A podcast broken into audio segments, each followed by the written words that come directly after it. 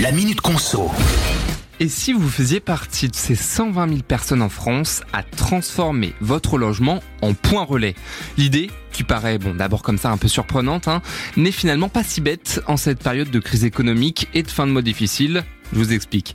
Déjà, vous savez, un point relais, c'est un lieu où l'on réceptionne les colis des clients qui viennent ensuite les récupérer. Euh, pas mal de magasins autour de chez nous ont cette casquette. Sauf que parfois, eh ben, en fonction d'où on habite, on galère un peu à trouver des points relais à proximité. C'est pourquoi certains ont saisi leur chance en réceptionnant plusieurs centaines de colis par mois.